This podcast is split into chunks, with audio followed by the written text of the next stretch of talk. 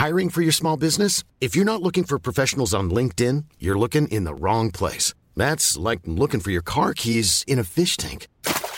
LinkedIn helps you hire professionals you can't find anywhere else, even those who aren't actively searching for a new job but might be open to the perfect role. In a given month, over 70% of LinkedIn users don't even visit other leading job sites. So start looking in the right place. With LinkedIn, you can hire professionals like a professional. Post your free job on linkedin.com slash people today.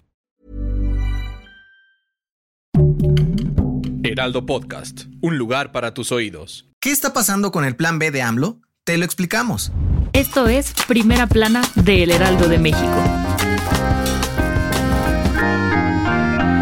Como si se tratara de una telenovela, la batalla legal por el Plan B de la reforma electoral de AMLO sigue sumando capítulos, cada uno más calientito que el otro. Y es que el pasado 24 de marzo, la Suprema Corte de Justicia de la Nación mandó a la congeladora el Plan B, luego de que el INE interpusiera una demanda de controversia constitucional, cosa que no cayó para nada bien en Palacio Nacional. La demanda fue admitida por el ministro Javier Laines por considerar que se trata de una posible violación a los derechos político-electorales de la ciudadanía. Por ello, en la presidencia de la República ya están preparando una impugnación ante el fallo de la Suprema Corte y lo harán a través de su consejería jurídica, pues consideran que no tienen las bases para afirmar que el Plan B conlleva algún riesgo para los procesos electorales. Ante esto, el presi López Obrador se le fue a la yugular al ministro Laines y la Suprema Corte, acusándolos de ser parte de la mafia del poder, por lo que van a agotar todos los recursos legales para que su plan avance. ¿Qué crees que pase?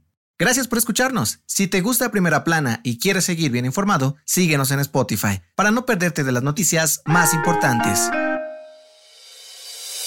Este domingo arrancó la edición 47 del Tianguis Turístico, el evento más importante para el turismo en nuestro país. Y es que es un foro de negocios donde se expone lo mejor que ofrece México en este sector. Por primera vez se lleva a cabo en la Ciudad de México y no una ciudad costera como Acapulco o Mérida. Y según el titular de la Secretaría de Turismo, Miguel Torruco, esta edición será histórica, pues estiman superar el récord de negocios y transacciones de este evento. En este sentido, el funcionario aseguró que ahora que no existen restricciones para llevar a cabo el tianguis, compradores y expositores tienen la oportunidad de sacar al sector turístico de una de las peores crisis que ha habido en la historia por lo que impulsarán todos los negocios para que haya inversión y puedan generar empleos en todo el país. Ante esto, reveló que para finales de este año, México podría ingresar más de 31 mil millones de dólares por el turismo, gracias a este evento y otros esfuerzos.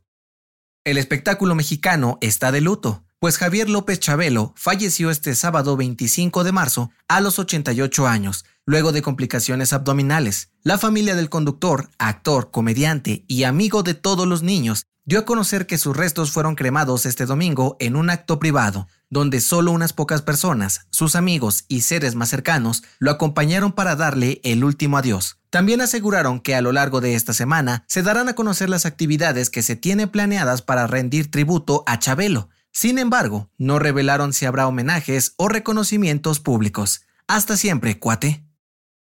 En otras noticias, el Aeropuerto Internacional de la Ciudad de México anunció que a partir de ahora se mostrarán en las pantallas los horarios de vuelos oficiales asignados por la Administración Aeropuertuaria y no los comercializados por las aerolíneas, por lo que los usuarios deberán monitorear por su cuenta el estatus de sus viajes a través de las aplicaciones de empresas. En noticias internacionales, en Estados Unidos, el presidente Joe Biden declaró estado de emergencia en Mississippi y Alabama, luego de que un fuerte tornado dejara un saldo de al menos 23 muertos, 4 desaparecidos y decenas de heridos este fin de semana. El gobierno federal aseguró que enviará ayuda a los damnificados en los próximos días. Y en los deportes, la selección mexicana clasificó a las semifinales de la Liga de Naciones de la CONCACAF tras vencer a Surinam y empatar con Jamaica en la primera fecha FIFA del 2023. En la presentación de Diego Coca como técnico del Tri, el equipo nacional conocerá a su rival para la siguiente fase en junio. El dato que cambiará tu día. A todos nos ha pasado alguna vez regresar a nuestro cuarto a buscar algo antes de salir y de repente olvidarlo haciéndonos la pregunta ¿a qué venía? Es una situación bastante incómoda, pero también común. Ojo, no tiene nada que ver con tu memoria. De acuerdo con un estudio realizado por la Universidad de Notre Dame, ese fenómeno es conocido como el efecto umbral o efecto puerta. Cuando trazamos un plan con pasos y objetivos bien definidos, lo ponemos en marcha de forma automática. Pero, si a medio camino nos distraemos con otra tarea, el cerebro prioriza la nueva por encima de la anterior, haciéndola menos relevante. Para evitar que nos pase esto, los expertos sugieren enfocarse en cumplir tu objetivo principal, como encontrar las llaves o cerrar una puerta, antes de hacer cualquier otra cosa. Yo soy José Mata y nos escuchamos en la próxima. Esto fue Primera Plana, un podcast del Heraldo de México. Encuentra nuestra primera plana en el periódico impreso, página web y ahora en podcast.